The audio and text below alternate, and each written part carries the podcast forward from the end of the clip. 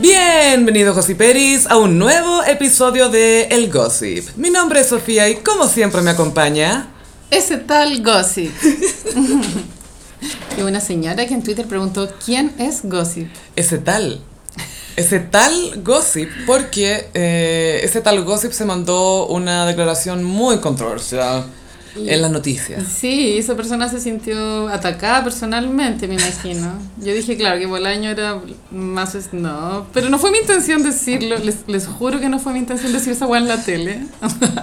me di cuenta después, como mi audacity. ¿Te diste cuenta apenas se fueron las cámaras o mientras lo veía y te diste cuenta como este no era el lugar para decir esto?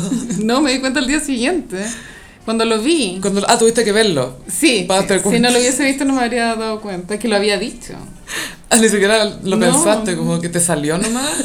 Que no pensé que fuera a ser controversial. Fue un desliz Bolaño. Hay una frase de Bolaño que es...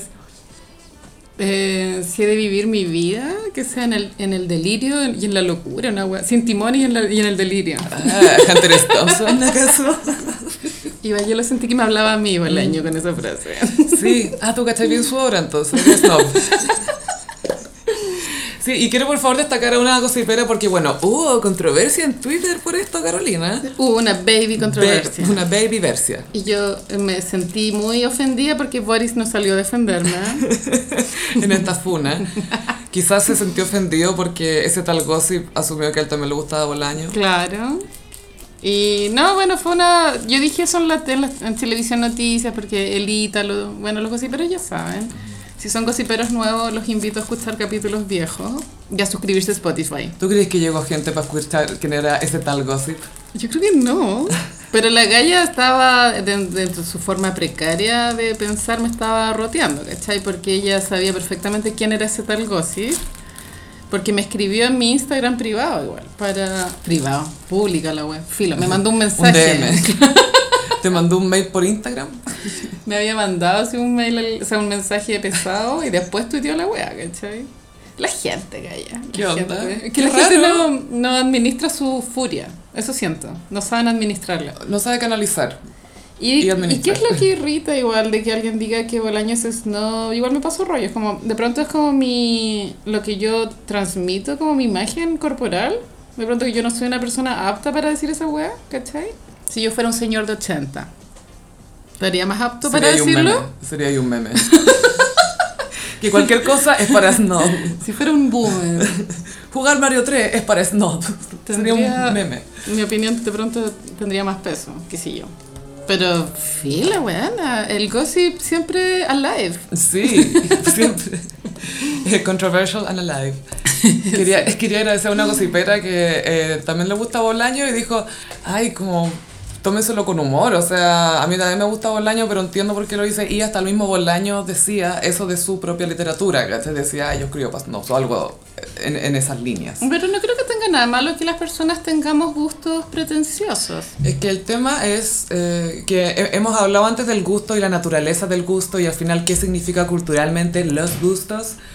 Nadie quiere que le digan que su gusto es para gente pasacaca. ¿Cachai? No es el gusto correcto. No, porque, oye, yo no soy pasacaca, ¿no? Es como, es lo que te gusta nomás. No, pero es que yo no, tú no eres tus gustos, pero hay gente que se siente, siente quizás que es la suma de sus gustos, no se da cuenta y vive un poco así porque reaccionan así a, no sé, imagínate todas las cosas que se han dicho de Mariah Carey a lo largo de su carrera.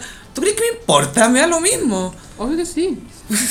Los gustos son deseables según tu clase social, tu género, dónde naciste. O sea, los, gust- los gustos son mutables, a eso voy. Y, mm, en general, o sea, hubo un sociólogo que descubrió esto con un estudio muy acucioso de que los gustos que uno tiene no son genéticos, son totalmente sociales. Y al final uno elige lo que le gusta de acuerdo a las expectativas que la sociedad tiene de uno. Entonces, siento que si te gusta leer Bolaño, de pronto está ahí encasillado en cierto lugar de la sociedad y está todo bien. No estáis solo, por lo menos. Claro. y hay otra cosa bien curiosa de los gustos, que por lo menos en el caso de la música, eh, la frecuencia del sonido y la frecuencia de nuestros cuerpos no siempre engancha de la misma manera. Yo no percibo la música como tú la percibís, por eso todos, todos tenemos distintos gustos de distintos géneros, hay gente que no pasa este género, hay gente que le encanta este, bla, bla. También tiene que ver un, un poco con una cuestión biológica, es bien misterioso. Pertenencia, pienso Sí. también. Por ejemplo, no, tú también leíste el ensayo de Celine Dion. Sí. Eh, Let's Talk About Love, una, a journey, no, a descent into bad taste, un descenso en, mal- en el mal gusto. Claro, entonces el gallo, Eso. para ponerse a prueba, el gallo que escribió el ensayo, él se ponía en su departamento a escuchar Celine Dion a todo chancho para como una terapia de shock para superar la vergüenza de pensar qué van a pensar los vecinos de mí. que me van a escuchar este disco de mi casa por semanas mientras escribo este ensayo culiado, que por qué chucha le- elegí escribirlo. Pero se liberó con eso también, po. Sí. Hoy en día siento que lo deseable en, cuanto a gustos es em, tener un, un range como de alta cultura mezclado con baja cultura. Como ese tal gossip. Como ese tal gossip. Aunque acá no llegamos tan así como Marcianeque no es tema acá, por ejemplo. No. Mm, tenemos como una inclinación más queer, según yo, del contenido. Si lo dice ese tal gossip, vamos a asumir que es cierto. Porque no vamos a hablar de bolaño, Sí, porque incluso si hablamos de Marcianeque sería como ya Marcianeque, pero make it gay, ¿cachai? ¿Cómo podemos la gayificación de Marcianeque? Antes que muriera Bolaño, o sea, una entrevista, o sea, no, no una entrevista, un perfil en la tercera, me acuerdo. Y una de, la- de las imágenes que había en el perfil es que como que se le acercaba un amigo en la calle a Bolaño y Bolaño en ese momento estaba muy de moda hacer eje y como que él bailaba hacer eje. De las ketchup. Sí, man. Es igual como que humaniza como al, al, al, al escritor atormentado, ¿no? Porque igual es un hueón normal que escucha hacer eje. que se permite tener un momento liviano, ¿cachai? Porque hay tanto artista que no, no sabe lo que es una sonrisa. Pero Bolaño, puta, lo quería pasar bien, pues. Sí, siento que con su muerte y los tantos premios se transformó como en una figura similar, como que sí, yo, Hemingway. No, de pronto ya me van a funar por decir eso, pero como una, una figura, ¿cachai? Pero Sí, de pronto el bueno era normal. Un Y lo, humano más. Claro, y lo beatificaron y... Claro. Pero ¿sabéis qué? Y, y acá me interesa tu opinión. Porque antes los gustos se construían más en base a las obras y al impacto del artista, pero no sabíais tanto del artista, de- del artista de su vida íntima, ¿cachai? Ahora sabemos Todo. demasiado de artistas, hay cosas que quisiéramos no saber de ciertos artistas que nos encantaron siempre, ¿cachai? Sí. Entonces ahora influye decir, no, a mí ya no me gusta ese weón. O que lo siento, casi siempre es un weón.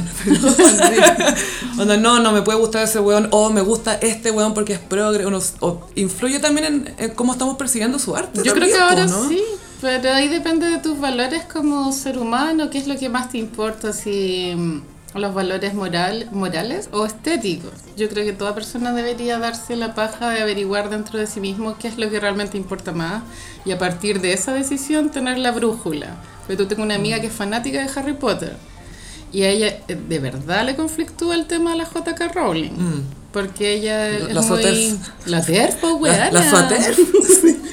Porque efectivamente ella es muy moral y pragmática, pero en mi caso yo soy me inclino más por, por la belleza y la sensibilidad estética, entonces no me importa tanto que un guan sea funado, ¿cachai? Mm. Ahí uno hay que elegir o lograr un equilibrio. Sí, y también entender que yo también eso soy súper de la idea de que una vez que el artista pone su arte en el mundo, pasa a ser tuyo de una manera que él o ella nunca imaginó. ¿Cachai? Y nadie te puede quitar, por tuya, esta amiga tuya que es fanática de Harry Potter, o tantos fanáticos que hay de Harry Potter alrededor del mundo, que Heavy. La mayoría están de muerte porque la Swatter salió terpo, man. Que se volvió loca la vieja. Claro, pero por mucho que esta vieja se mande mil cagadas, nadie ni nada les puede quitar lo que ellos o ellos sintieron la primera vez que leyeron este libro, que se transportaron con no sé qué cuestión, o sea, eh, si eso te lo quita una persona, como siento que el arte se cae un poco. ¿Cachai? Porque al final tiene mucho que ver con lo que a ti te provoca, lo que a ti te hace sentir, por qué tal cuadro te recuerda tal cosa, quizás esta canción no te gusta pero no podéis despegarla de tal momento. Sí. Es tan biográfico también, es tan... Es bien misterioso, pero también es- por eso es importante que cuando nos hacemos estas preguntas de ya, ¿cuánto puedo tolerar? Es importante que las exploremos para conocer nuestros propios límites también. Eso voy, porque Mm. las feministas son súper radicales con, con, la, con la moralidad de los artistas. Pero son opciones, po. hay Sí. gente que, se, que es más política. Yo no. Tú eres ese tal gossip. Yo podría haber sido primera dama sin conflicto. Sí, cero conflictos, cero, cero. Oh, el primer día en la moneda, tú, weona. Pero bueno, qué weón esas mujeres que hacen carrera como feministas. Denise Rosenthal, a ti te hablo. ¿Cierto, Denise? Ahora yo soy viral. ¿Cierto, Denise? Cuando en los premios Musa, que fue antes de las elecciones. Ya. La Denise estaba presentando un, un pre- un premio con otro gallo que creo que se llama David Montoya, no sé. Ya. Que pero parece que es no binario, perdón.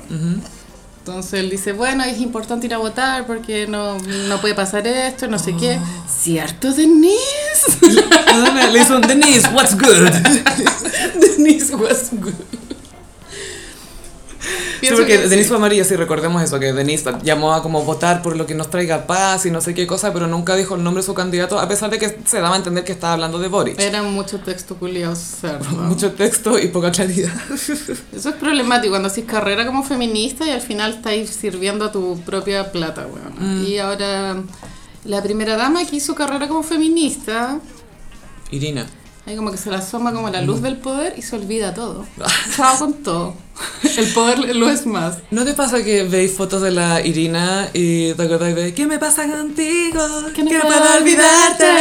No, Ali Copenhagen no lo había pensado, La encuentro pero- muy parecida. Me pasa que hoy día veía la, la foto de la noticia ah, que va a ser primera dama y yo ¿Qué me pasa contigo? El amor está de moda. Y yo, ¡oh, el carnet! Esta buena estaba viva y no sé. Yo amaba el logo de esa teleserie porque era un corazoncito como de patchwork. Sí, sí. Era muy tú. En un 3D horrible. patético. Pero era tan cute, weona. Y de hecho regalaban, eh, es que en esa época gossiperos nuevos, o sea, jóvenes, en, es- en la época de la guerra de las teleseries había mucho merch and Y, dancing. y esta sí, the march and dancing. No merchandising. Mer- march, merch and dancing.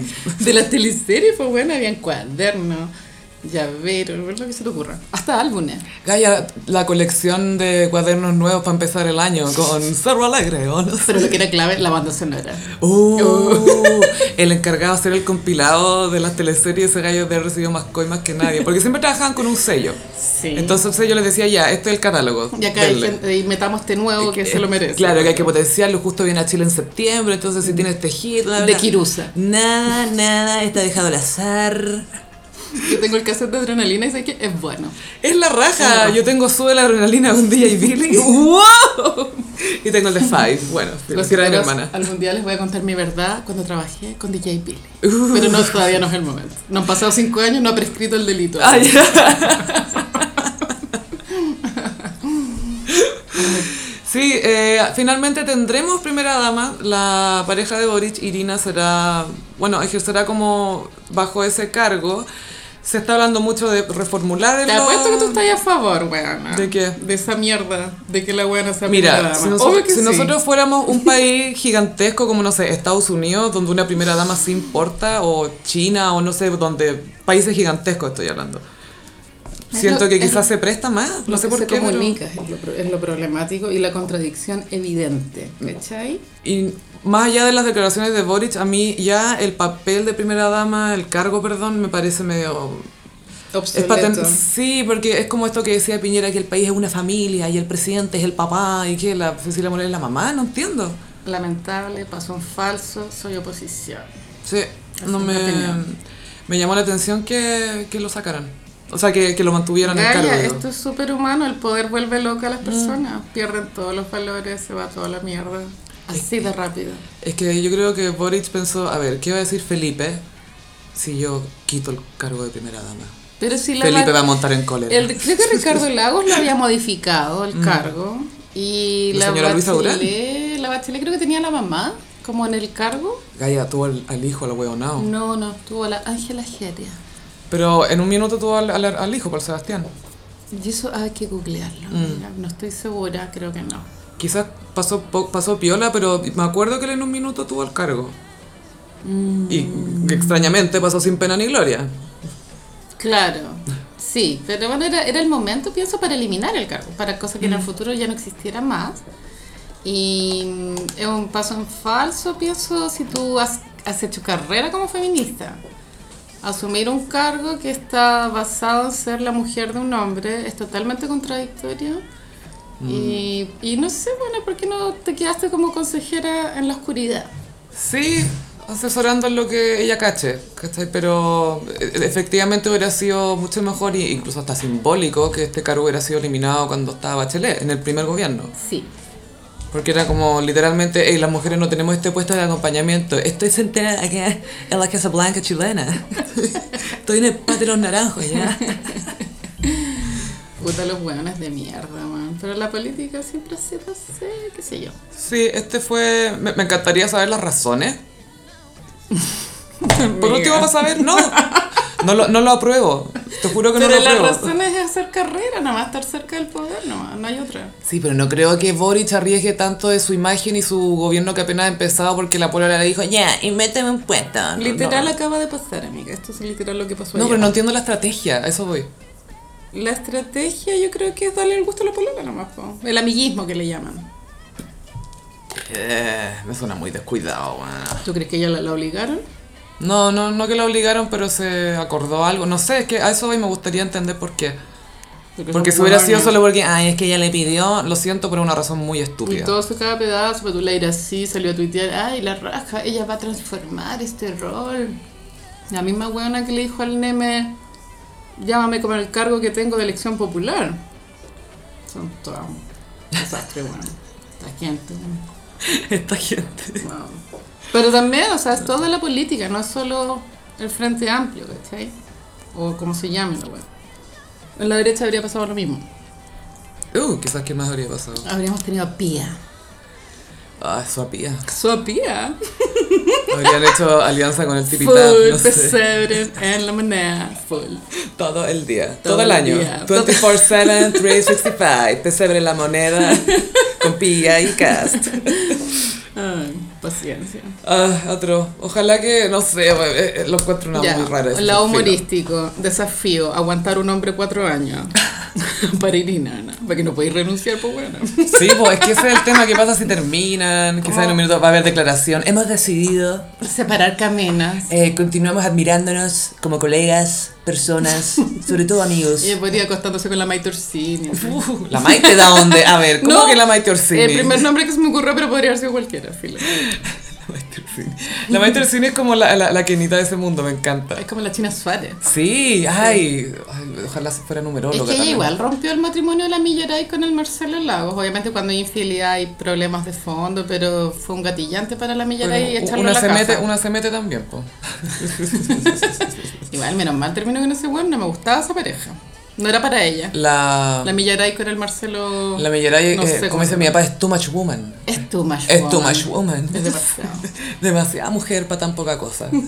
es verdad. Pero que heavy despertarte, ser Millaray, mirarte al espejo es como, ay, soy Millaray. Como que todo es hermoso, así. Todo es hermoso. Ah, Millaray, estoy en la ducha y eres Millaray, así. como- La. Siempre Millaray.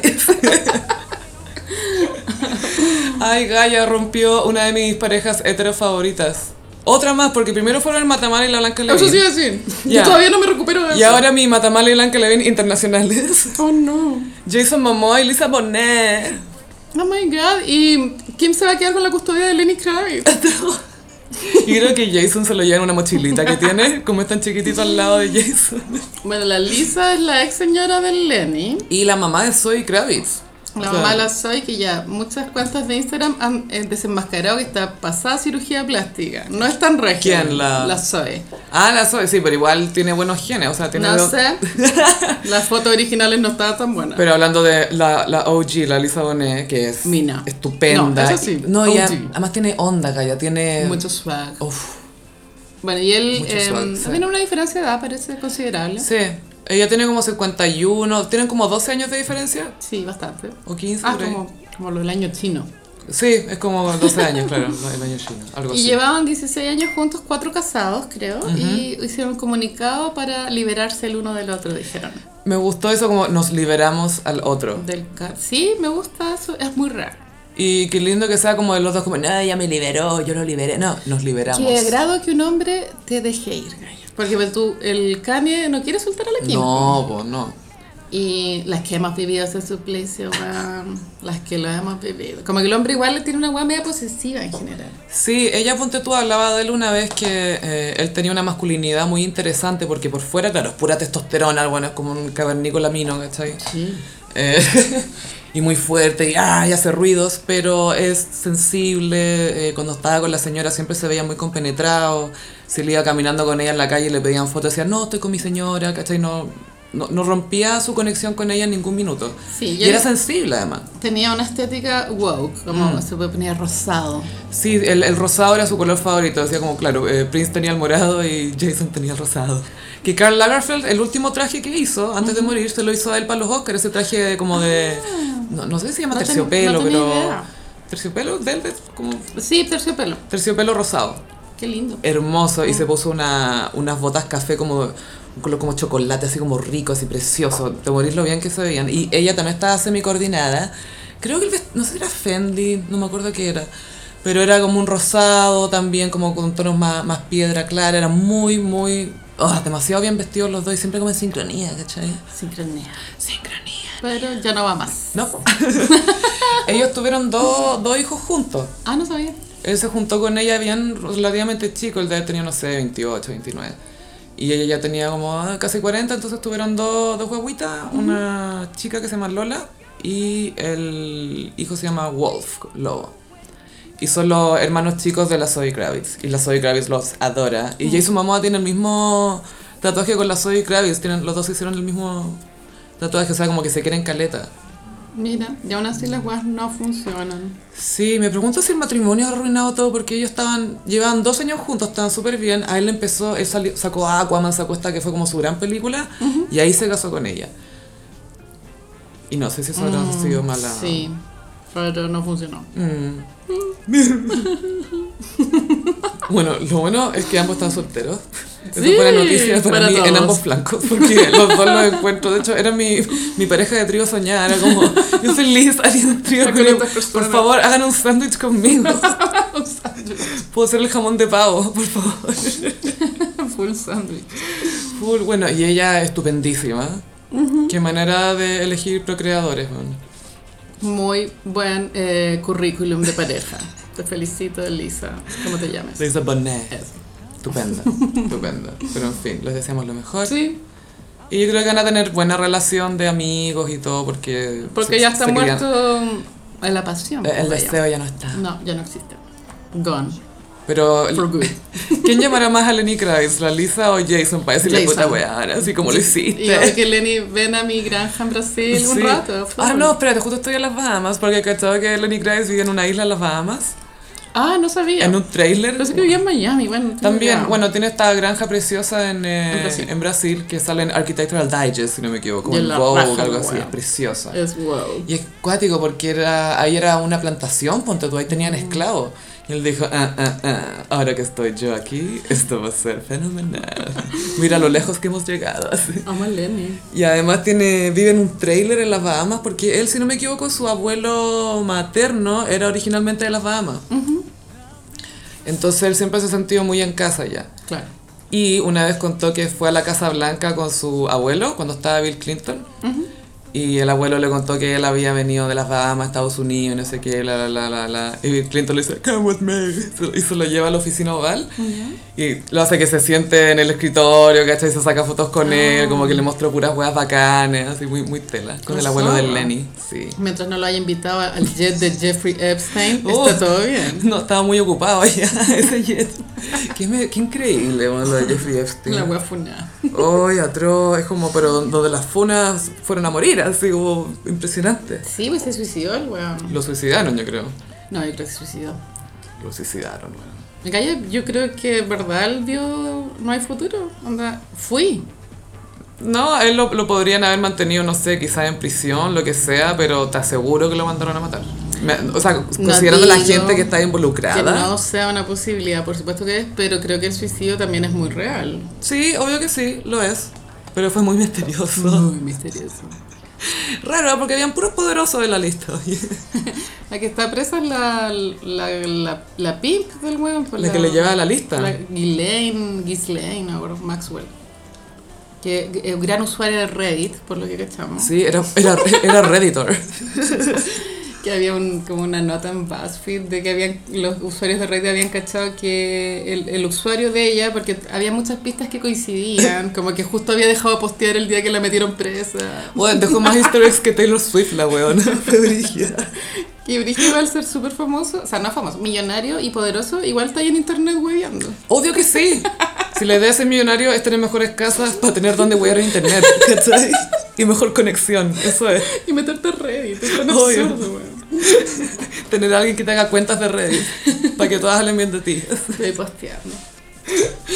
Oye, bueno, vimos el último episodio de And Just Like That. Completo análisis. Uf. The Sex and the Widow. Así se llama. Eh, bueno, nosotros en el Patreon pusimos un episodio exclusivo para patroncitos donde Sí. comentamos el episodio ya. Ese fue First Impressions. Sí. Ahora ya lo decantamos. Y qué bueno que nos tomamos más tiempo porque hay mucho que analizar aquí. Che Díaz is back. Oh, the real Che Díaz. Yo ya le agarré cariño a Che Díaz. Es tan odiada que yo digo, esto es icónico. Es que eso es, no tiene nada que ver con el personaje, es lo que representa y lo que, como hemos reaccionado al personaje. Que no deja a nadie indiferente. No, que bacán ser ese personaje. Han habido pocos personajes tan polémicos en la historia de la cultura pop. Anthony tuvo que pelear para llegar ahí. Jar Jar Binks fue uno, no olvidemos. Eh, ya, Sex and the Widows, Carrie vuelve al ruedo. Sí, Carrie eh, nos muestran que ha pasado el tiempo. Ella escribió tres meses, pero en, en el montaje de paso del tiempo yo pensé que eran cinco años. Sí, dieron a entender que eran como 40 colecciones de Dior y, y ahí volvió. Y los conche tu madre de los community de, de arroba, just like that, ticket azul, subieron una foto de, de Carrie escribiendo en su depto, pero está, El set. tiene- claro, está de lejos la foto, pero tú veis el set, la, y El frontis del edificio y se ve la vereda en la mitad. es que, Sofi, yo no te puedo dimensionar el daño psicológico que me hizo ver esa weá. Fue como, Ahora sé que tienes corazón porque está roto. es como cuando los niños iban a cachureo y veían a epidemia sin, sin la cabeza. el tiburón fumaba. A mí fue la misma weá. El gato Juanito echando la, la puteada. O sea, me están diciendo que esto lo graban en Los Ángeles, esto no es Nueva York, ¿qué está pasando? Bueno, en fin, la fantasía. Ya, Carrie escribe un libro acerca del duelo de haber perdido al marido. Parece que el libro es muy sad, ella va donde la editora, la editora es la raja, es muy cute, creo. Es muy opinión. cute, sí. Sí. Tiene- Es un personaje con súper buena energía. Sí, está muy arriba, porque toma Sí. mucho café. Pero no es irritante. eh, lo- hace de una manera que es como, ya, ¿qué más va a decir? Carrie va a la, a la eh, reunión con la editora vestida del Joker. Eso fue tema en los Sí. blogs de moda. Sí.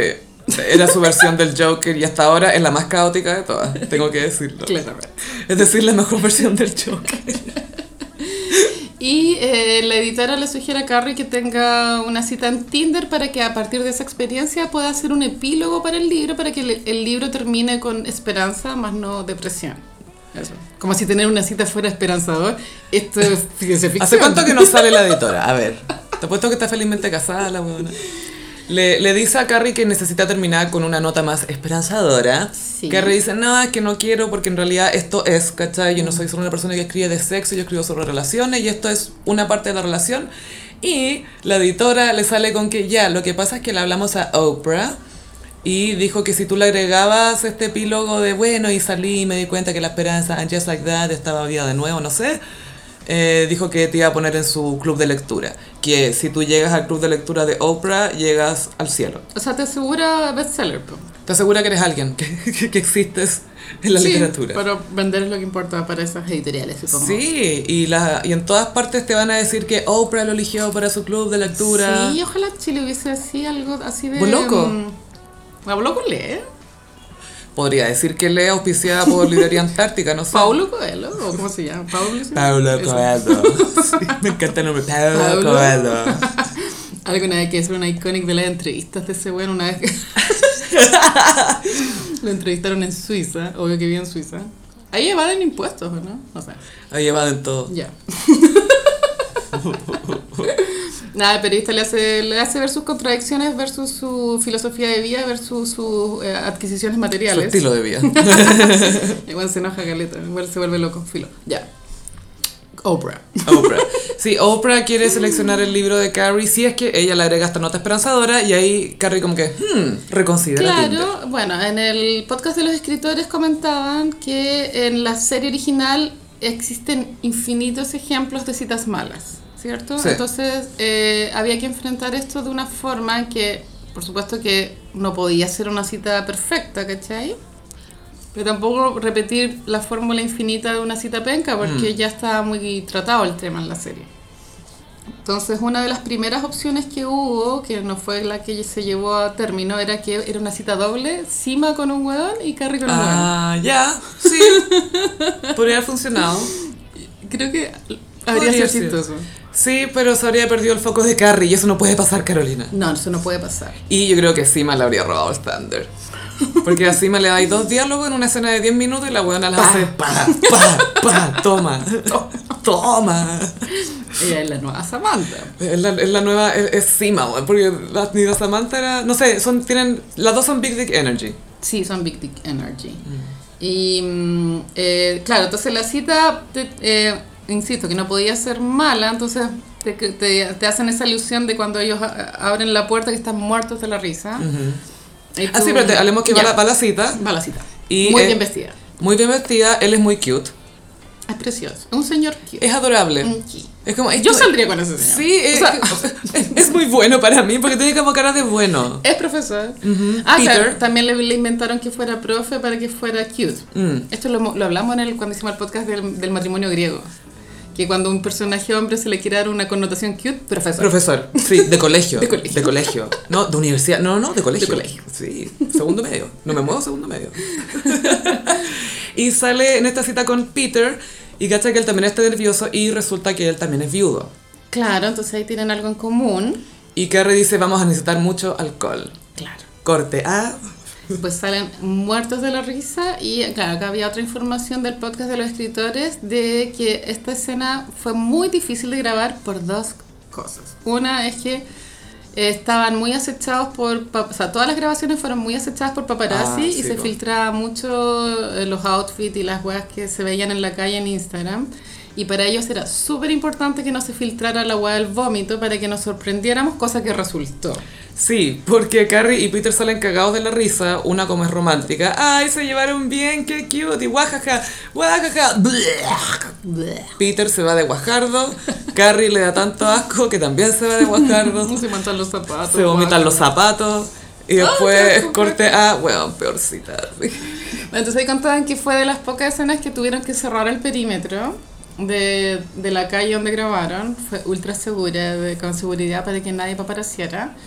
Y que también fue un desafío actoral porque lo que tú ves en pantalla no es eh, efecto especial. Ellos con unas botellas se tragan unos, li- o sea, se tragan unos líquidos que después escupen. ¿cachai? y ahí ellos o sea, Michael Patrick King decía que estaba sorprendido de la capacidad bucal de la Sara Jessica porque era mucho líquido. Se guardaba caleta. Y, y que había salido perfecto la, la escupición y que era y que también había sido muy difícil porque se, para como estas escenas no tienen efectos especiales Carrie necesitaba cinco vestidos iguales Mm. por si salía mal entonces fue todo un tema fue de las escenas más cacho que grabaron en, en toda la serie por lo que dijeron Sí, pasa mucho en estas escenas en que pasa algo que no sé, por ejemplo, ya, el vómito se cae en una parte del vestido. El tema de la continuidad, ¿cachai? Porque Claro. van a tener que cortar la escena, repetir una parte, quizás retroceder un poco, pero tienen que tener un vestido que también esté manchado ahí, entonces por eso se sacan tantas Polaroids Claro. en, la- en las producciones, porque, ah, estaba ya así, así estaba tu pelo, así tenía puesta la, la falda, no sé. Entonces, es, es un cacho, es caleta de pega, eso puede ser todo un día. Seguramente Así fue todo un día. bravo bravo productores Me cagué de la risa y me acordé de Sex and the City antiguo. Sí, Sí, me, fue como esa carcajada, esa carcajada rara, así como pa, como inesperada, así. Muy buena, me cagué de la risa. Sí, estuvo bueno. Sí.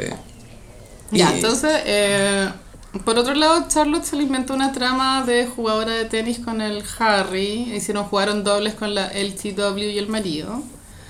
Esta, a ver, cuando la vi, la verdad es que no me molestó esa trama, pero ahora que ya lo decanté, igual sí me parece muy infantil la actitud de Charlotte. Como Ah. de no poder pedir perdón. Sí, podría haber dicho perdón, pero la, la cosa es que está jugando do- están jugando doble y la Charlotte pasa a llevar a Harry y Harry se cae como de poto, se va para atrás. Y la Charlotte nunca le pide perdón, entonces su pelea de, las de esa semana con Harry es, es que él le dice, no me pediste perdón, y ella le dice, en la cancha de tenis no tengo para qué pedir perdón, y bla, bla, bla. Pero al final la trama de ellos dos se trata de, siento yo, cómo las parejas actúan frente a otras parejas para aparentar ser una pareja perfecta o una pareja funcional, ¿cachai? Claro, sí. Porque ya, Harry y Charlotte están peleando por esto del empujón en la cancha de tenis y se dan vuelta y cachan que LTW y su marido que están como comiendo un desayuno muy cute después de haber jugado tenis, muy buena onda, los vieron peleando, ¿cachai? Ay, van a pensar que somos esa You pareja. drive me fucking crazy, le dice. Y ahí se da vuelta y, ahí se da Y vuelta. los guionistas dijeron que es eh, la única vez que en, en estos 10 capítulos que Charlotte dice Fuck. fuck. Así enojada estaba, porque no, era- no, es una, no es un personaje que ocupe garabatos, ¿cachai? No, no, siempre una, una personaje que intenta controlarse, de hecho. Y, y después vemos que LTW y su marido también de repente tienen sus diferencias. Pero el buen la que Sí, A mí me llama la atención lo mina que es esa weona. es estupenda. Es que es- es preciosa. Parece modelo. Es preciosa, me recuerda a Tyra un poco. Es demasiado mina, ¿cierto? Es muy, muy, muy bonita. Y ella y el marido están animando una, su- una subasta escolar. Sí. Y él es muy carismático con el micrófono y le va súper bien y todo. Y a ella siempre se le olvida llevarse el micrófono a la cara, ¿cachai? Y él dice, "Eh, el micrófono, el micrófono. Y tienen estas como rencillas de pareja como, ya, no, no me iría así, no me haría así, que nos están mirando. Y, oh, oh, oh. Y después se bajan del escenario y se pueden a gritonear de verdad. En bambalinas. Eh, tras bambalinas. y se dan vuelta y cachan que Charlotte y Harry los están mirando. Como, ay puta, van a pensar que somos esa pareja. Les pasa lo mismo. sí, lo roja. y si te fijáis, Charlotte y LTW hasta ahora han tenido trama súper espejo de la otra. ¿Te acordás? Ya sabes que Charlotte tenía miedo de que ella no tenía más amigos negros. Y era lo mismo al revés. Y la otra tenía miedo de que no tenía suficientes amigos blancos. Me encanta. Y ahora que las dos tratan de aparentar ser algo y son como bien espejo de la otra, siento. Sí, me interesaría mucho más, eh, insisto, y sigo repetitiva con la verdad, es que eligieron la trama de para la profesora Naya para desarrollarla. Bueno, habría preferido el TW Chetty, bueno, Mm. cualquiera menos Naya. O la de la, la de la profe yo la habría quizá alargado más o dado- darle más, porque si ese es su único tema, me gustaría, no sé, porque la encuentro un personaje interesante y la galla es súper buena actriz también, ¿cachai? Sí. Como que siento que todo el elenco lo está dando todo Lo con lo que le están, todo. la cagó que todo el elenco está como arriba, la cagó.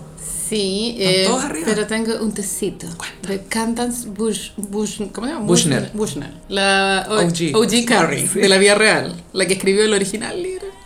Que yo escuché un podcast de una buena que odian Just Like That, ¿cachai?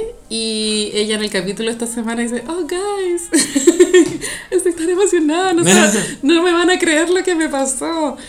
La Candace Bushnell la empezó a seguir. Y ahí la, esta galla del podcast Validando. averiguó y la galla no, no está involucrada en, en este proyecto en lo absoluto, No le gusta. ¿cachai? Y no le gusta. No le gusta. No le gusta. No, esta buena todavía no entiende por qué la Carrie se quedó con Big, es como, bueno, no entendieron nada. Sí, pues y la serie se traiciona a sí misma con ese final, pero igual era el final que todos esperábamos. Ya, el CW siento que en la, mm, en la subasta escolar está increíblemente mina, pero tenía un collar de una araña que se lo habría sacado, en mi opinión. Sí, sí, tenía una araña, tenés razón. Estaba pensando cuál era. Ya, y en el evento se desarrolla también.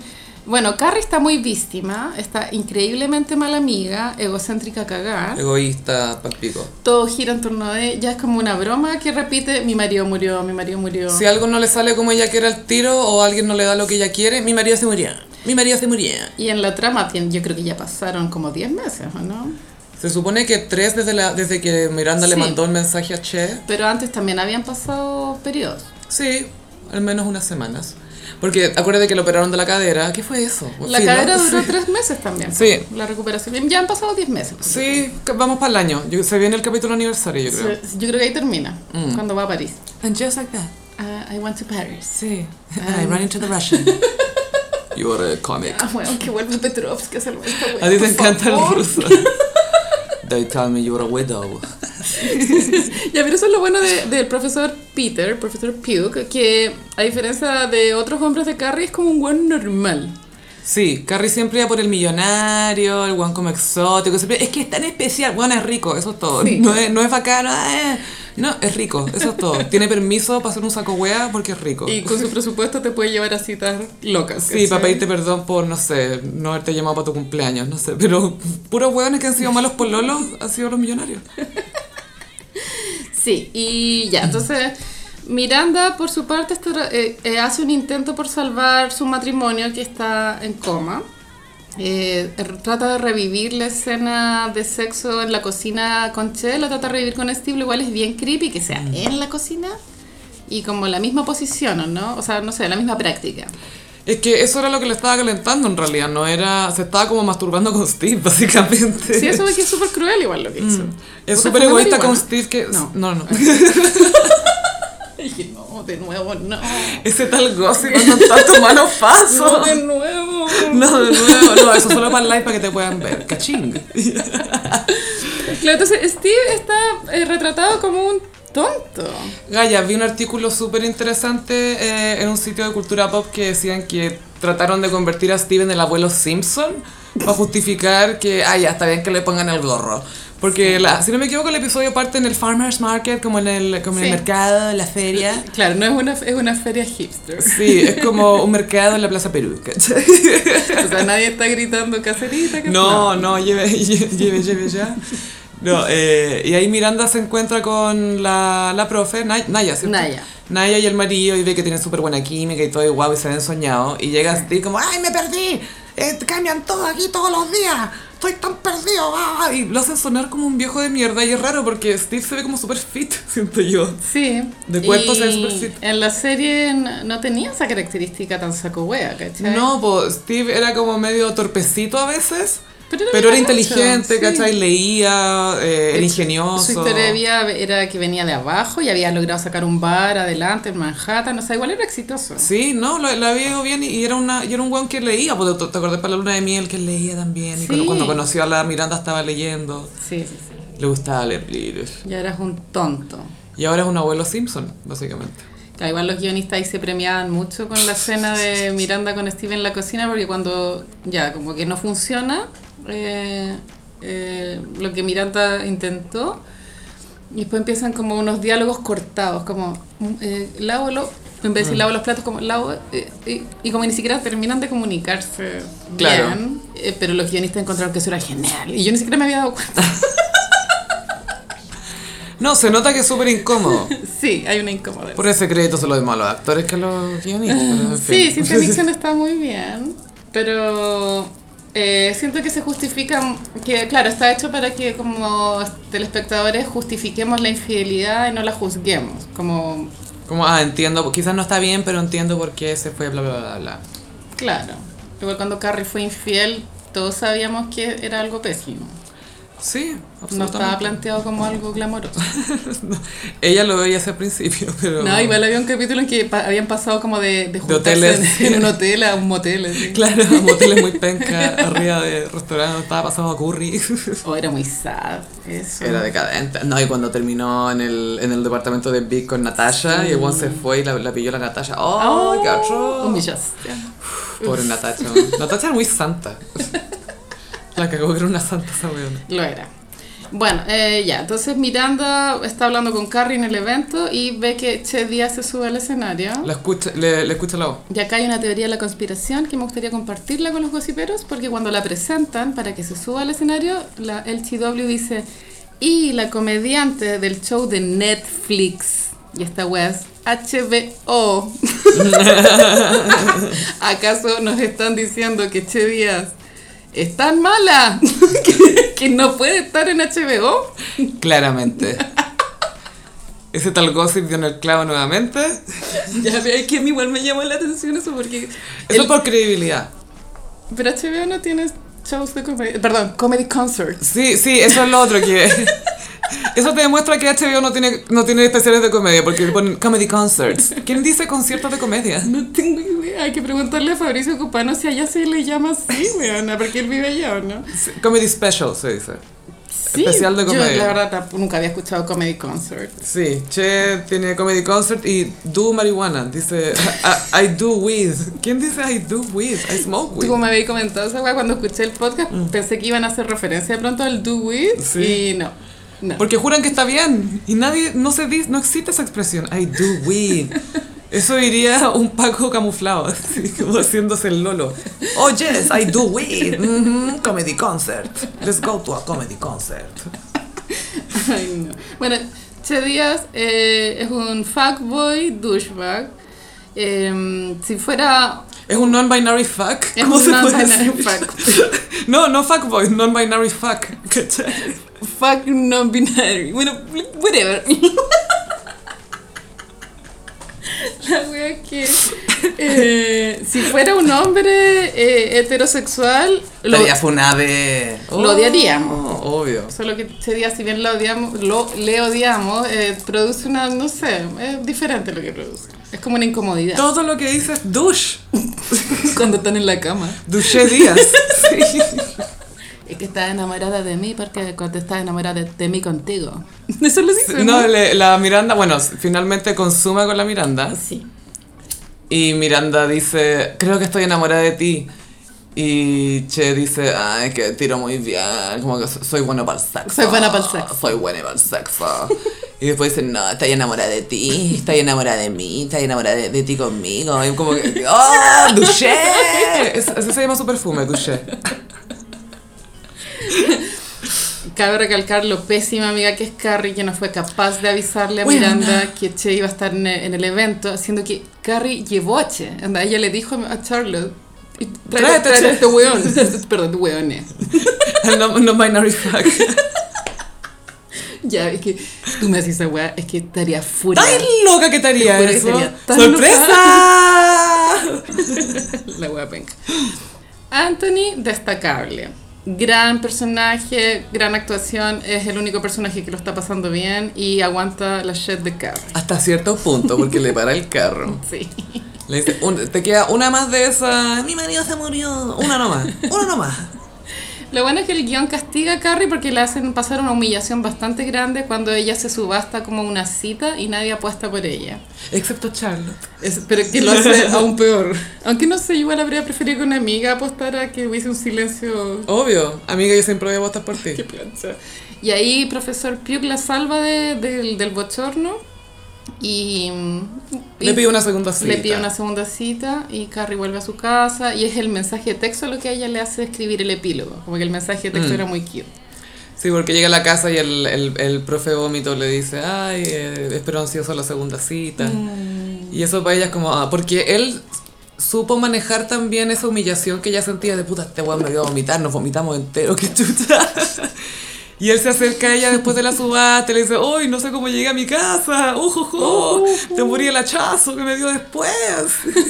y lo, él al reírse de sí mismo también en la situación siento que a ella le quitó mucha tensión y mucha presión de, ay, tengo que ser siempre perfecta, pinturita. Es como, el weón le dijo, bueno, a mí también me pasó, estaba al lado tuyo, yo empecé todo esto.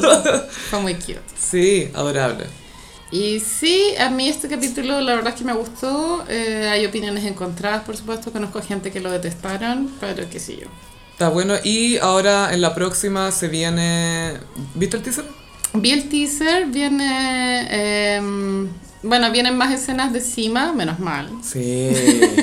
se viene el, el. Nos mostraron en el teaser el vestido que usó en París, el de mil, el de mil capas. El de mil capas, lo cual es una fantasía porque tú metís ese vestido al closet y no hay más espacio. Imposible. Tenés que arrendarle un departamento a ese vestido. que es demasiado grande. Un agente, un manager, todo.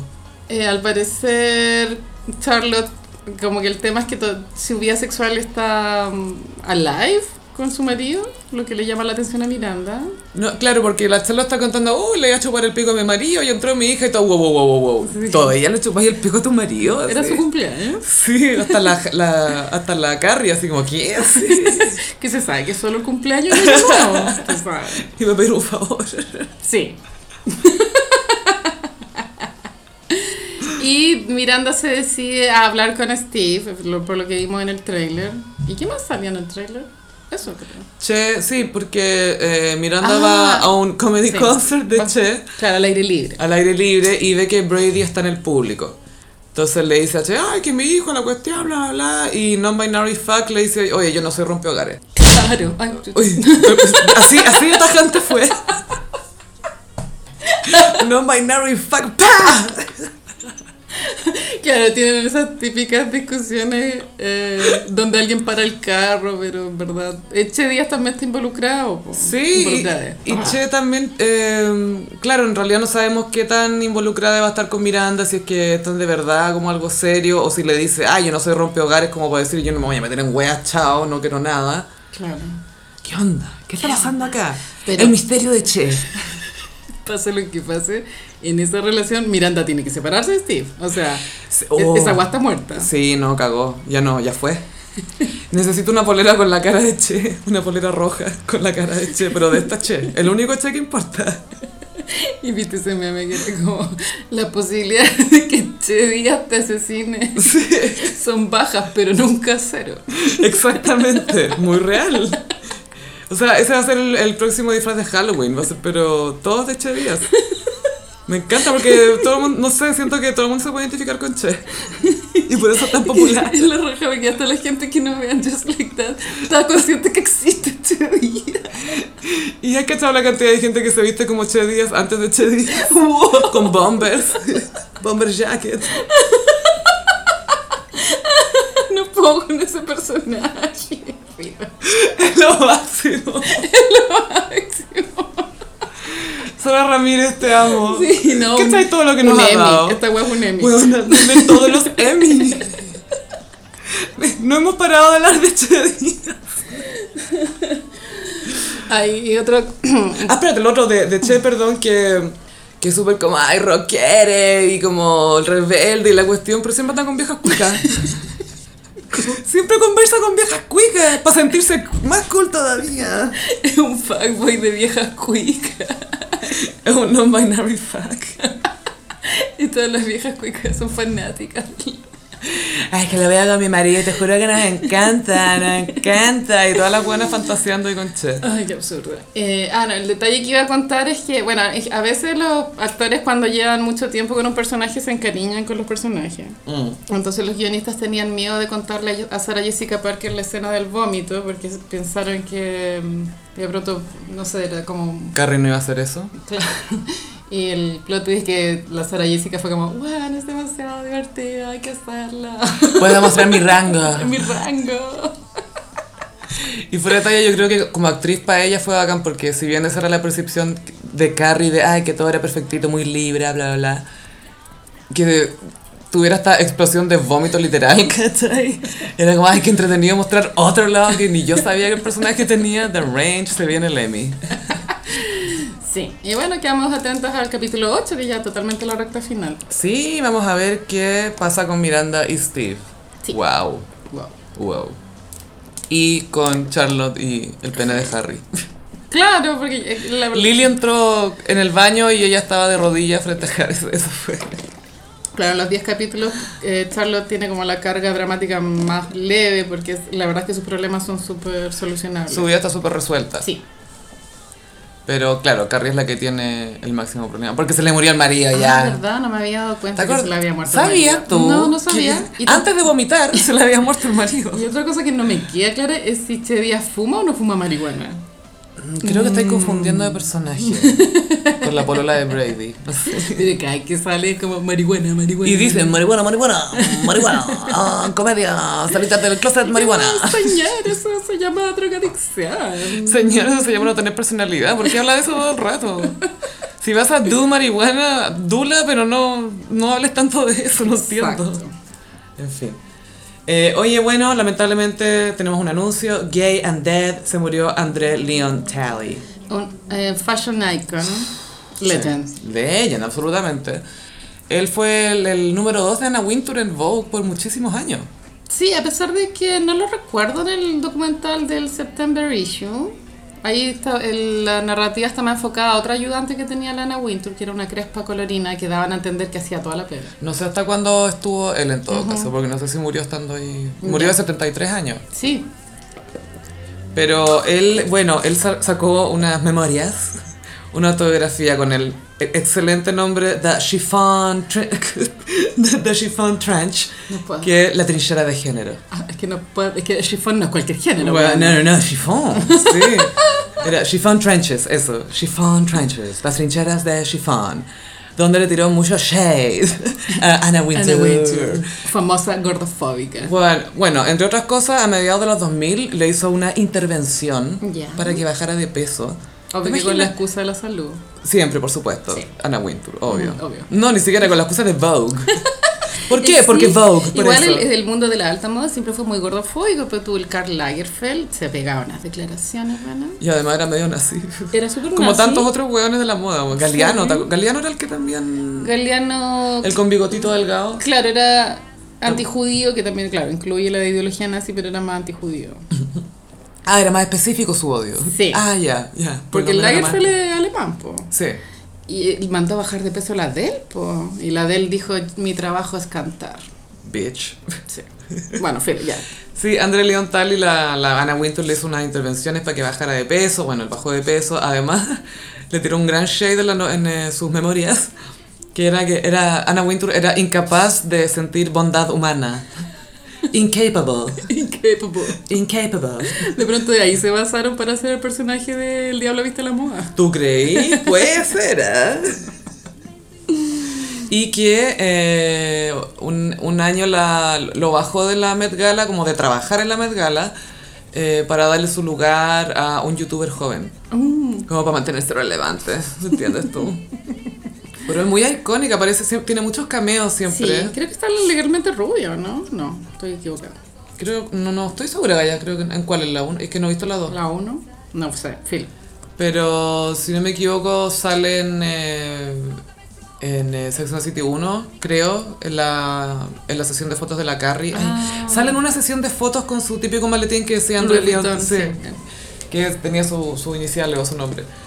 Y también estuvo en la boda de Kim y Kanye. Mm. Estuvo con, creo que con esto porque él usaba como trajes con capas muy grandes porque así él ocultaba su peso. po. Le gustaba ocultar su cuerpo porque ya sentía esta otra vieja que lo estaba mirando en todo momento. Y más encima en la industria que trabajaba. Pero también después cuando se tiraron en contra de Anna Wintour porque decían que al parecer era un poco abusiva en el lugar de trabajo.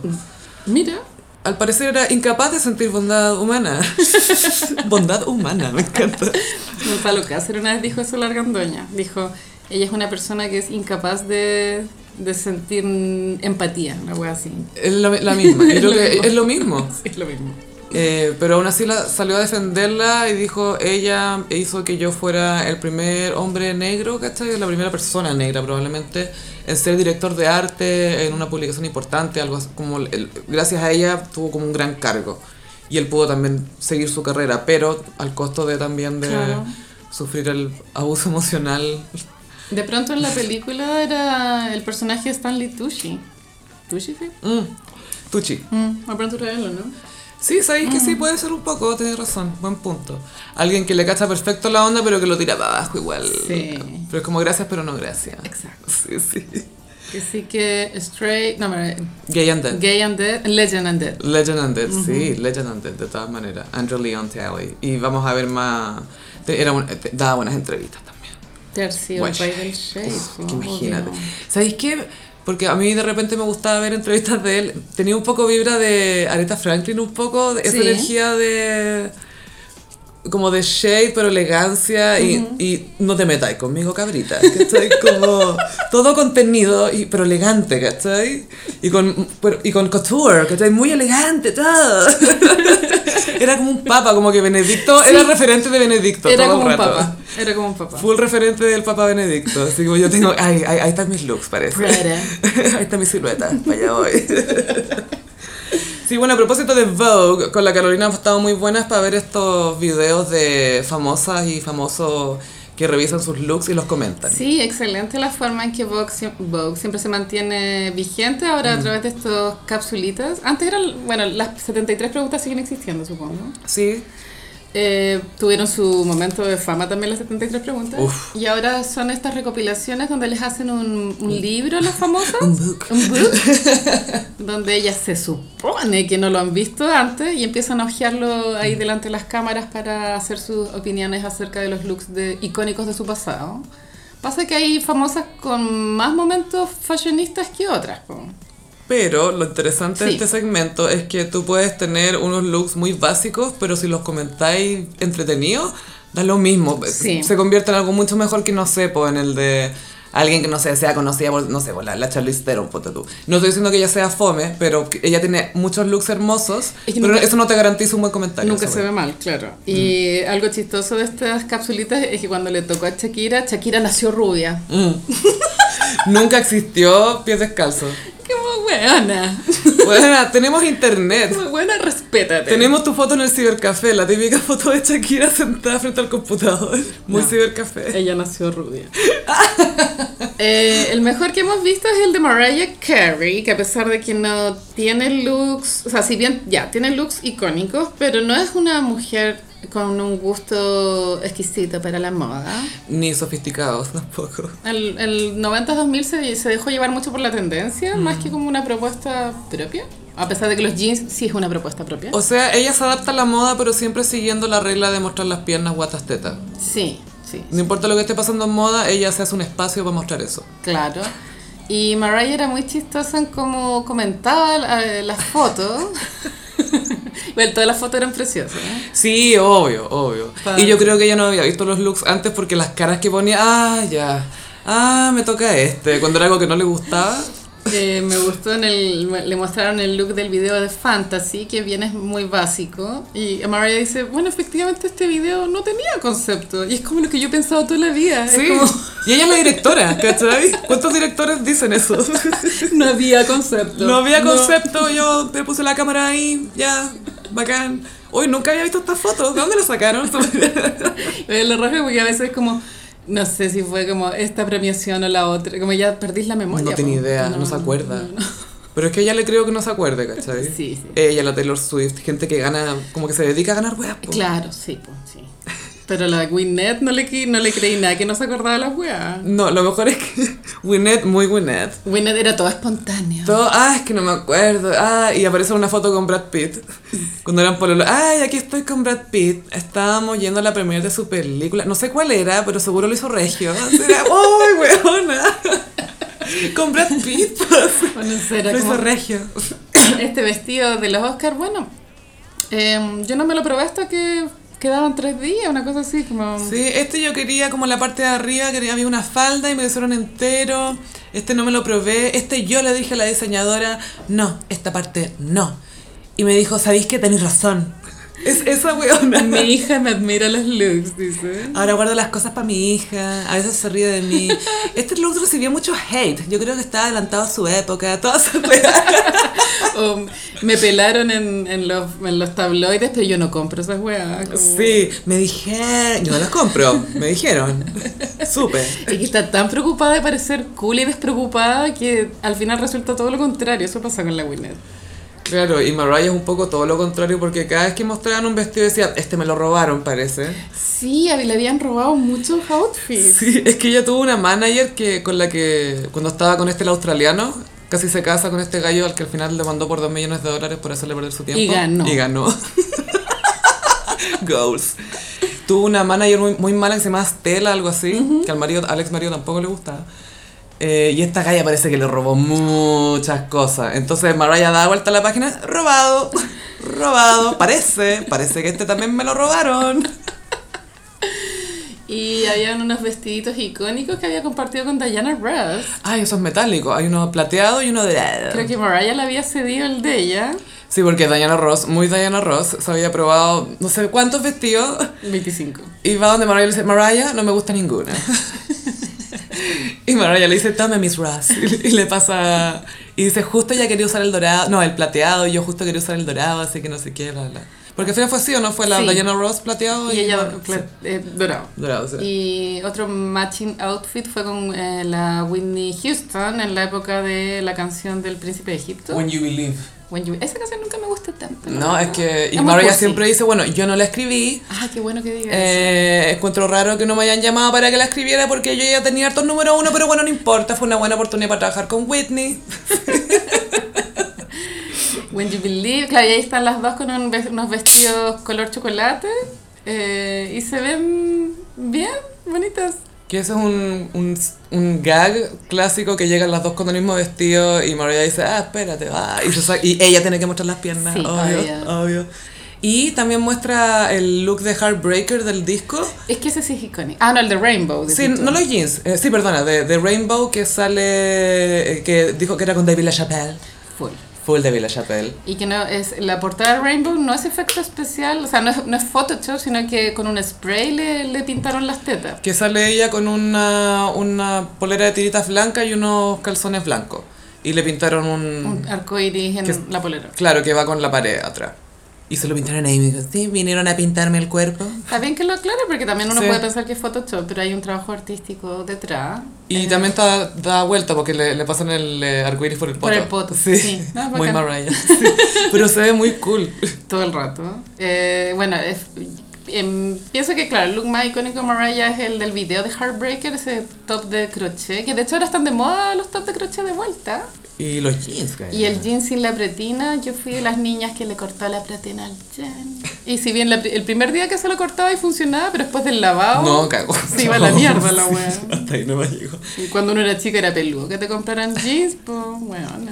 Y bueno, Mariah no perdió la oportunidad para decir que varias marcas copiaron la idea y que Sí. nadie le preguntó, pero bueno, al menos la gente lo disfrutó.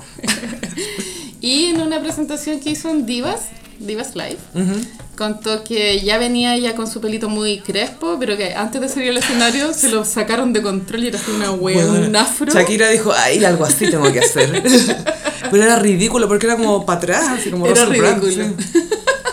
Y por otro lado, la Winnet, eh, me acuerdo que comentó el, su outfit en Grandes Esperanzas, que era todo, todo eso lo habían diseñado a medida para ella. Y era todo verde. Y efectivamente ese outfit es icónico, que es como una camisa verde manzana. No, es más oscuro que manzana, diría yo. Musgo. Como botella, así. Verde botella, Mm. sí. Donna Karen. Donna, que- bueno, y le dije a Donna, le dije, oye Donna, ¿sabéis qué? Toda la ropa va a ser verde. ¿Por qué no me hacía algo? Es bueno, es gracioso como las cosas se transforman en icónicas. Dice como... Ah, sí, la gente como que le encantó harto esto, ¿ah? Sí, una que es icónica, po. A mí me gusta la Winnet, pero igual creo que el Oscar de Shakespeare enamorado está sobrevalorado. No, eso fue Harvey Weinstein. Una eso mierda. Fue pura campaña Harvey Weinstein. Una mierda. Oye, Carolina, Sí. quiero saber qué piensas tú de esto. Eh, Leonardo DiCaprio es ese amigo que te obliga a ver series porque a él le gustan. Yo siento mucha pena por Jonah Hill. Él tiene que ir a terapia para aprender a poner límites. Y yo siento que la más aliviada aquí es Kemi, porque como al final entiende lo que es cierto. En la cuarentena, eh, Leonardo obligó a Jonah Hill a que vieran entero el Mandalorian. Espérate, que vivieron juntos durante Don't Look Up. Ah, sí. Por eso fue, estaban sí. filmando Don't Look Up y dijeron, oye, pero vivamos juntos. Bro. Bro. Y Jonah Hill sin tener idea de lo que iba a ser su vida. Cuando te creo vivir con Leonardo DiCaprio en 97, ¿cachai? Te Pero- creo. Pero el 2021, así. La weá se puso creepy. Es no. como literal la Tío película Leo. El Aviador. Tío Leo, es como el negro Piñero un poco. sin drogas. Es muy El Aviador comes to life. como un millonario culiado encerrado en su mansión haciendo puras weas Con gente que le dice sí, sí, Sí, sí, po. eres seco, amigo, eres seco, eres seco. La cosa es que lo obligó a ver el Mandalorian. Y Jonah Hill decía que tenía una regla para ver películas y series que era muy... Igual la encontré buena. Bueno, para la gente que no le gusta la ciencia ficción, que era que si no ha pasado o no podría pasar, no la quiero ver. Yo ¿Cachai? estoy muy cerca de esa Sí, regla. siento que no me gusta contigo. la fantasía y la ciencia ficción apenas. Pero sí, entiendo. Entonces decía que porque, pero no por, ay, por Snap porque leía Bolaño, no, no, sino que porque eh, lograba conectarse así, ¿cachai? Como que esas eran las historias al final que, con las que él lograba conectar. Sí, son gustos. Sí. Y bueno, pues Leo lo obligó a ver el Mandalorian. Y Jonah Hill igual súper educado, así como, bueno, el Baby Yoda súper cute y todo, pero como que no, no quiero, no, no, no, estoy bien, estoy, estoy bien. Veamos Dog Day Afternoon. Debe ser un pésimo amigo ese weón del Leonardo. Tan egocéntrico, hijo único, weón. Ya basta. No, y estrellas de tan joven y siempre con modelos. Y todos le dicen que sí, no tiene amigos más menos que él. Sí, sí, Na- que- Nadie lo deja perder. Fuerza Jonah Hill. Sí, y bueno, los tres lo aparecieron con Cami, Mm. nadando en el Caribe, creo. Queda poco para que Cami cumpla 26. Y por eso Cami se aferraba tanto a él. Sí, se cerraba. No me sueltes, no me sueltes, por favor. Por favor, que después Cami se meta con Pete Davidson. Sería lo ¿Qué máximo. onda Pete Davidson, weón? Es como, es un invento de la Ariana Grande ese weón. La Ariana Grande lo puede mirar y decirle, yo te hice. Yo te hice, weón. Fuera weón, es verdad. Sí. O sea, a- a- a- en términos de carrera, Pete Davidson le iba bien sin importar por lo que pasara porque es bueno, ¿cachai? Pero en términos de- del nivel de mujer Farándula. con la que está saliendo, porque si tú eres mina y veis que este weón está saliendo con alguien del calibre de Ariana Grande, decís, algo debe tener, po. Ah, yo creo que algo debe tener. ¿Por qué no? ¿Cachai? Y fue visto Pete Davidson con Silvia Plath.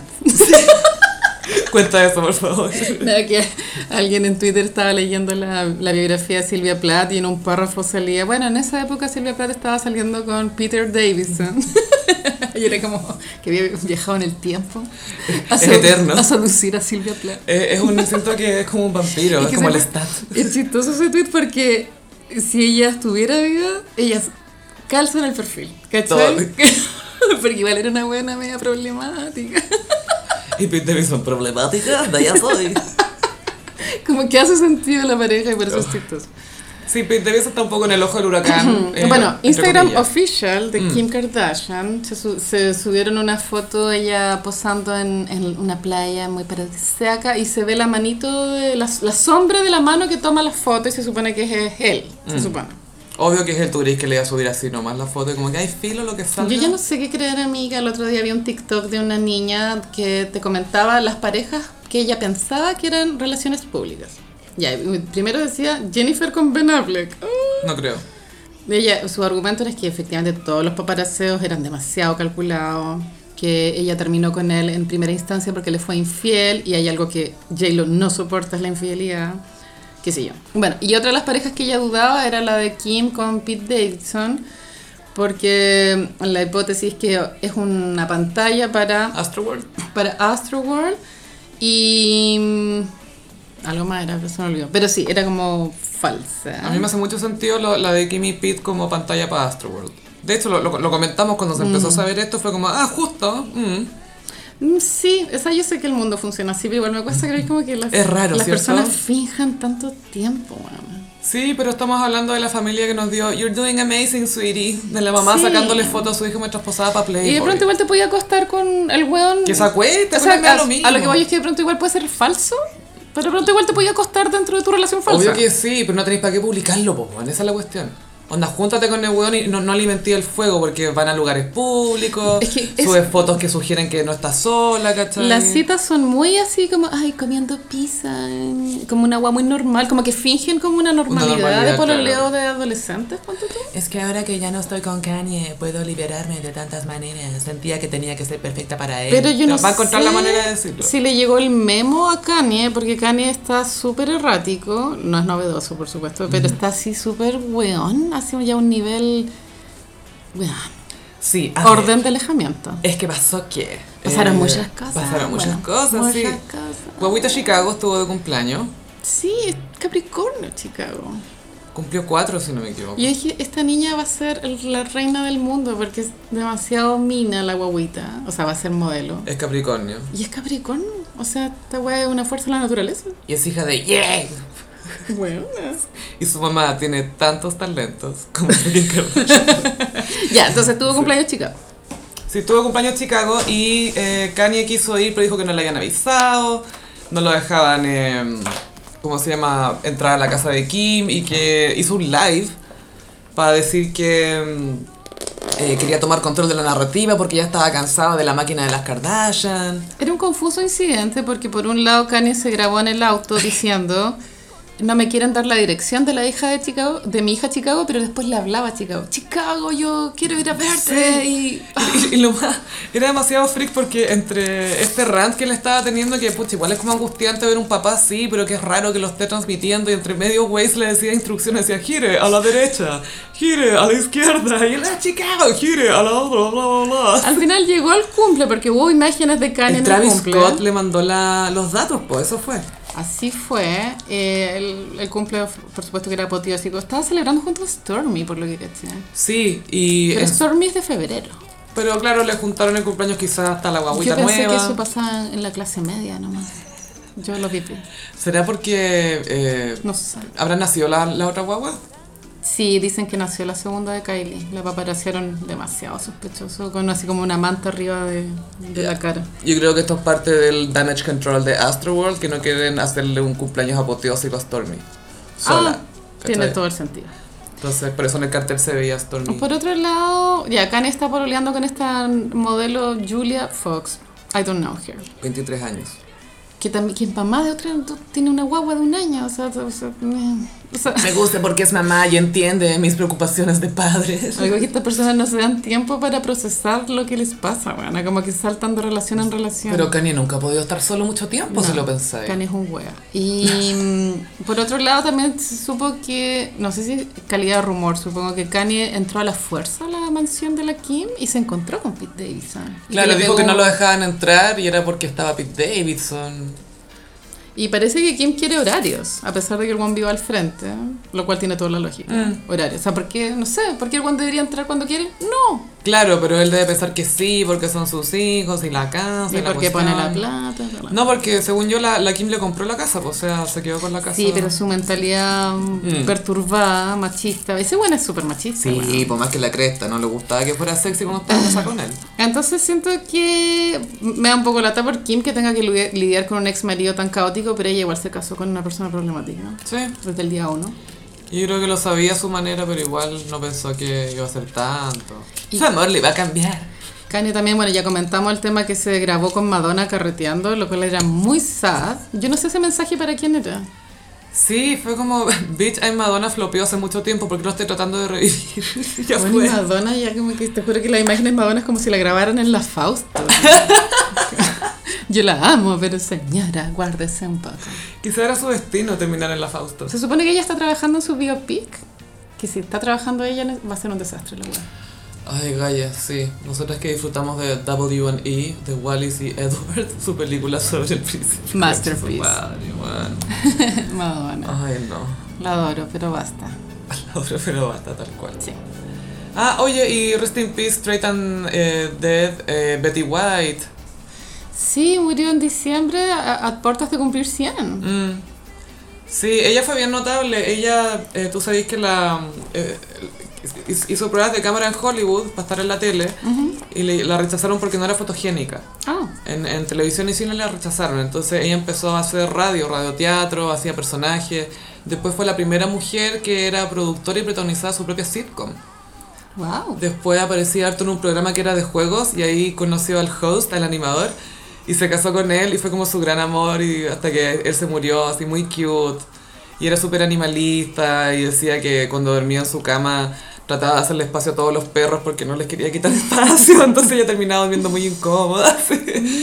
Era muy cute y gran icon. así Y que- de los años dorados, pues. Sí, pues también. Yo ahí Además. la... Esa es en verdad la única parte de su carrera que conozco. Y también sale en esta película The Proposal, la con eh, la Sandra Bullock y Ryan Reynolds. Sí. Ella es la abuela de Ryan Reynolds.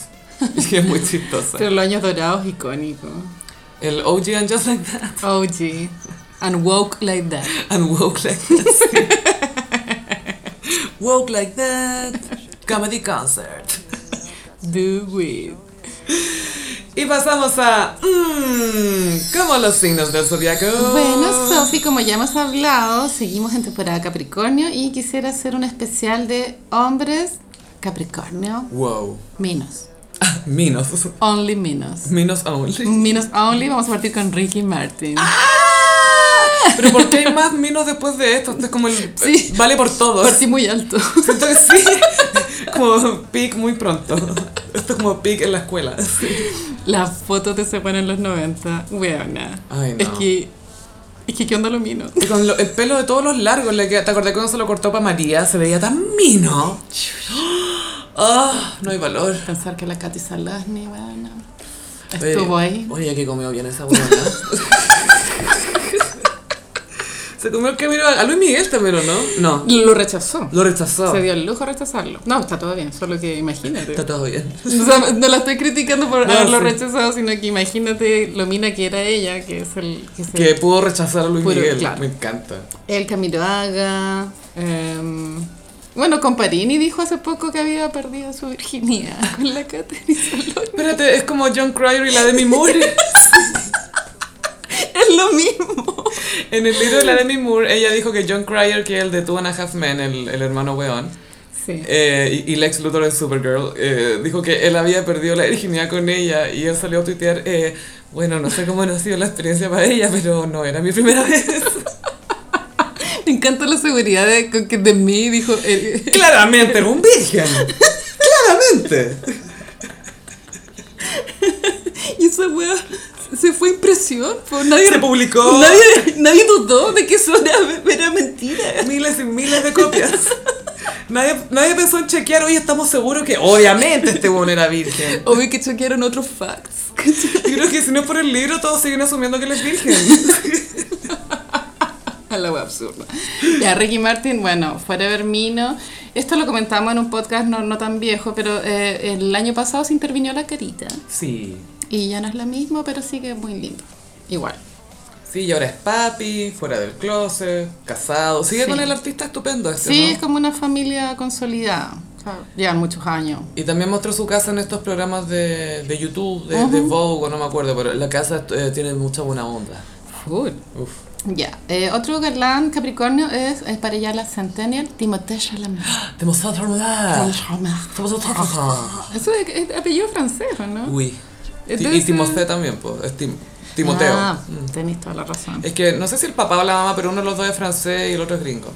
Bueno, él tu- ha tenido una carrera meteórica, como de la nada al estrellato, según mi pre- apreciación. El crossover lo hizo con Call Me By Your Name, Ujú. y de ahí no ha parado, po. Película tras película salen todas. Hasta en Don't Look Up salía, po. Obvio, tenía que aparecer. En mi opinión era un personaje muy a la fuerza. Ay, bueno, ya veo que cuando DiCaprio patea a la polola lo va a llamar para carretear. Yo creo que Obvio sí. que sí. Carre- bueno, sí, DiCaprio carretea con Justin Bieber, po. Es un niño. Es un niño. Es que es un niño. Pero Chalamet, Chalamet es súper talentoso, yo lo encuentro bueno. sé que yo, no, o sea, actúa bien, por supuesto, pero no siento que tenga un range. ¿Viste Lady Bird? Sí, ahí sale. Ahí se hace, hace de Bauti Douchebag. Mm. Sí, sí, sí. Es bonita esa película. Paréntesis Bauti Douchebag, que aparecía en, en los videos de, del bautizo de Ana. ¿Pero qué onda el pelo de Bauti? Douche. Es que eso es lo que hace douchebag. Eso ahí como los labios, como la cara. Como un pelo así como que le tapa la frente. Y, se- y, para agarrárselo harto, así se lo agarra y se lo amasa. Muy peluco en el niño. Sí. Y bueno, y el Timothée Chalamet, las niñas mueren por él. Yo creo que hoy, hoy en día Harry Styles y este niño, ¿no? Sí, y también pasa que en todas las generaciones hay como un nuevo tipo de hombre. Por ejemplo, ya, eh, Leonardo DiCaprio rompió mucho el paradigma de lo que era percibido como un leading man, como tenía que ser masculino, un- claro, ¿cachai? hiper masculino, pero en cambio Leo llega con esta cara más felina, que hace más delicada, es como, oh, wow. Después vuelven de nuevo los hombres más, entre comillas, más toscos y masculinos, por ejemplo, Colin Farrell, que recuerda un poco más a lo que era Sean Connery en los 60, ¿cachai? Como una Sí. hueá más clásica. Y Timothée Chalamet está representando más a un mundo que es mucho más flexible lo que es el espectro del género, ¿cachai? Claro. Porque no sé, todavía tiene, es muy twink su cuerpo, ¿cachai? Pero cumplió 25. Sí, 26. 26, creo. 26. Bueno, sí, sí está grande, pero no se ve como hiper masculino, tiene su mandíbula como Finito. delgadito, finito, claro. Y él es- se ve sensible. Muy sencillo. Y la moda, como que le gusta experimentar con moda, la alfombra roja siempre llega con algo llamativo. Sí, Entonces, sí. Es una estrella. Es como lo de Harry Styles un poco. Ya, otro galán que la Sophie lo detesta es Jared Leto. Pero galán al fin y al cabo. Sí, no, galancete, por supuesto. Eh, no ha envejecido nada, yo creo que nació ayer. Es como de porcelana, ¿cachai? Es de porcelana. Es full de porcelana. No tiene patas de gallo ese weón. Full skincare igual, yo creo. Todo el rato. Aunque Ah, igual me tinca drogadicto este hombre. ¿Sabes que Yo creo que es bien limpio para... eh, porque parece que es vegetariano o vegano. Ah, ya. Y además él es, es amigo del Jason Momoa en que los dos tres escalan. Ujú. Hacen escalada en parques y cosas así en, en roca gigante y la verdad, entonces es súper naturalista y yo creo que por eso se mantiene tan bien. Si Y- fuera reventado ni cagando No. se vería así. Igual su cabellera soñaba para tener 50. Ah, no, es espectacular. ¿Ya cumplió 50? Cumplió 50. Wow. Y mm, bueno, cuando yo era chica, cuando lo vi en Inocencia Interrumpida, Que salía con barba. El Club de la Pelea. Es que, claro, estoy nombrando puros personajes mini. El Requiem por un sueño. Ahí es Sí. protagonista. Esa película a mí no me gusta. Es, es de esas películas, esto es muy Aronofsky, como películas que veis una vez. La encuentro muy moralista la weá. Es como, ay, droga, malo. mm, mm. Es como, bueno, no hay matices. que las drogas hacen mal? Y es como, ¿Sabías? tu vida se va a ir a la mierda. Y es como, la vida no es tan, no es tan así. La droga, como- hay gente que es drogadicta y funciona. Señor, le faltan grises a esta historia. Esa película igual es... eh, Es icónica. Es icónica, o sea, ha sido la música. La música, la edición que tiene, eh, todo eso ha sido muy copiado. Fue como la Matrix de los dramas, de cierta manera, como le copiaron mucho.